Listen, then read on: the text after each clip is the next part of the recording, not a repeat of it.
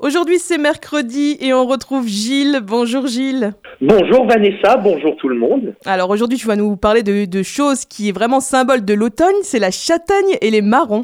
Effectivement, dès, le début de la saison, que ce soit en automne, même en hiver, en principe on, on tire les marrons du feu, en évitant tout de même de se prendre une châtaigne. Alors justement, on va essayer de comprendre aujourd'hui marron, châtaigne, qu'est-ce qu'il est différencié ah bah justement, euh, Gilles, c'est quoi la différence entre une châtaigne et un marron? Alors la différence évidente, c'est que la châtaigne et le marron proviennent de deux arbres qui sont bien différents.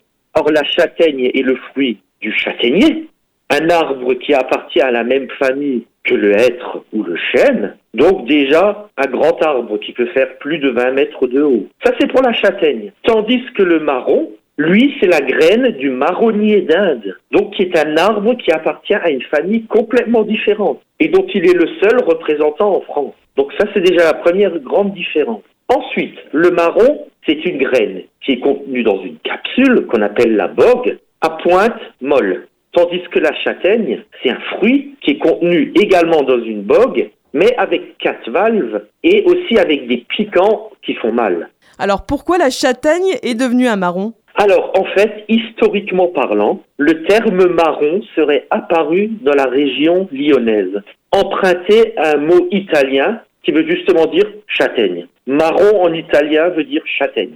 D'autres y voient également une connotation sociale.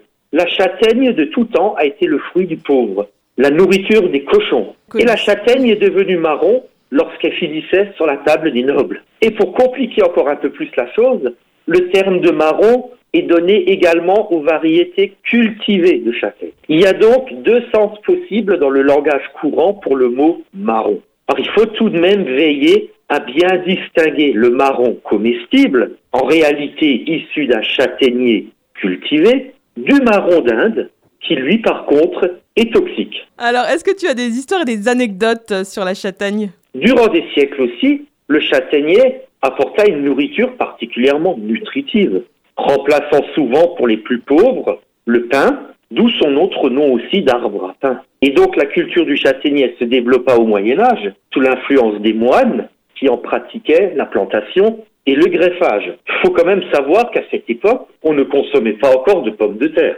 Donc la châtaigne était bien pratique en hiver. Enfin, la châtaigne, elle symbolise l'intermédiaire entre le monde des vivants et des morts. Alors ça, c'est surtout dans le midi de la France où les châtaignes grillées faisaient partie du repas traditionnel de la Toussaint. Et également, on laissait dans les maisons des châtaignes pour nourrir les âmes de ceux qui avaient de leur vivant habité la demeure. Alors Gilles, ces châtaignes, on les consomme comment aujourd'hui? Oh bah écoute, de plein de façons. On peut les, on peut les consommer bouillies, grillées, rôties, séchées. Bon, en France, à l'heure actuelle, on les consomme surtout sous forme de marron glacé, ah crème de marron ou de mmh. marron au naturel, pour accompagner la dinde de Noël. Bon, moi, personnellement, je les, je les adore griller. Ah, moi aussi. Et c'est vrai que sa valeur nutritionnelle la rapproche de celle du blé. Et avec sa richesse nutritive, fait qu'il ne faut pas hésiter à la mettre à sa table. Et on se retrouve la semaine prochaine. Avec plaisir.